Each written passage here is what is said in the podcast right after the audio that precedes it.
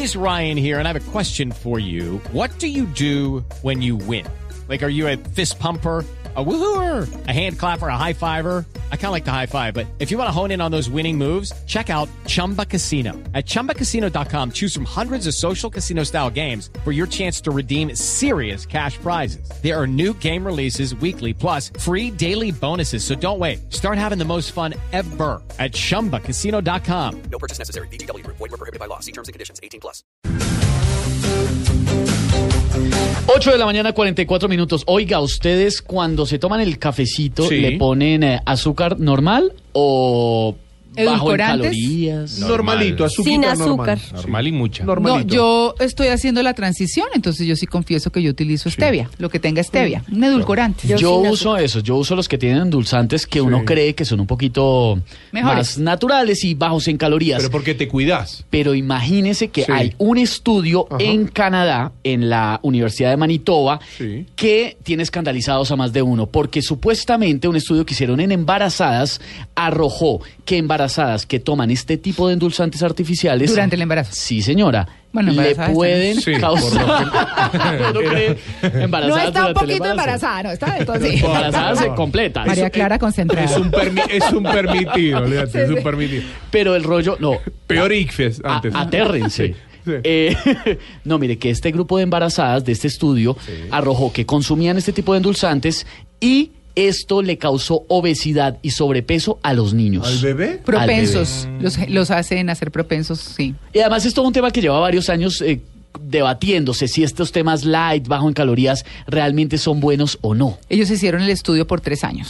Sí. Por tres años. Tres años y está en línea con nosotros el doctor Camilo Rosso, que es consultor en ciencias de alimentos y también expresidente de ACTA, de la Asociación Colombiana de Ciencia y Tecnología de Alimentos, para que sepamos de una vez por todas si este tema de los edulcorantes, los endulzantes artificiales, es nocivo o no. Doctor Rosso, buenos días. Buenos días, ¿cómo están? Bien, revélenos la verdad. ¿Qué- qué- ¿Hacemos mal o hacemos bien? Sí, ¿qué, hace- qué hacemos? Porque es que ese es un debate que se ha dado durante mucho tiempo eh, y siempre se habla, pero pues hay grandes intereses de la industria también detrás. Claro. Entonces, ¿cuál es la realidad frente a esto? ¿Cómo se debe consumir? ¿Si se debe consumir o no? Bueno, el tema es amplio. Eh, Desde hace ya bastantes años los, los edulcorantes no calóricos están siendo usados y han sido evaluados por autoridades de salud en el mundo. Y los que están hoy día aprobados se en, en el- en los términos en que se consumen, me refiero a la cantidad de edulcorante que haya por una porción de bebida, no dan ningún riesgo para la salud en condiciones normales de consumo. ¿Y cuáles son las condiciones normales de No consumo? sé, de golpe un vaso de, en- hablemos pues de gaseosa en términos general, un vaso a- al día, es decir, habrá gente que se puede tomar la botella de dos litros o de tres, pero ese no es el, el, el Bueno, normal de consumo. pero en el caso Sí. del cafecito, por ejemplo, que es tan común y tan normal en todas las oficinas. O un juguito. Sí. Bueno, entonces habría que ver ahí cuántos cuántas veces en el día se consume Claro. un edulcorante de la manera como lo pueda uno aplicar, ya sea en una gaseosa o echándole un edulcorante eh, cualquiera que sea Sí. al, al tinto. Sí. Bien, pero esas porciones, vuelvo y digo, esas cantidades que se agregan en el consumo normal del día no significan ningún riesgo para la salud, no Ah. implican riesgo. Lo que pasa es que todo exceso es malo, ¿no? Como. Exactamente, ahí tenemos que ver esa la, la cuestión de moderación en el consumo de alimentos. en Doctor. Rosso, es que estaba viendo que estos edulcorantes son o el aspartame, Sí. o la sucralosa, o la sacarina. ¿Cuál es la diferencia entre estos? Pues son compuestos químicos cuya bueno, composición, que estructura química dan el sabor dulce.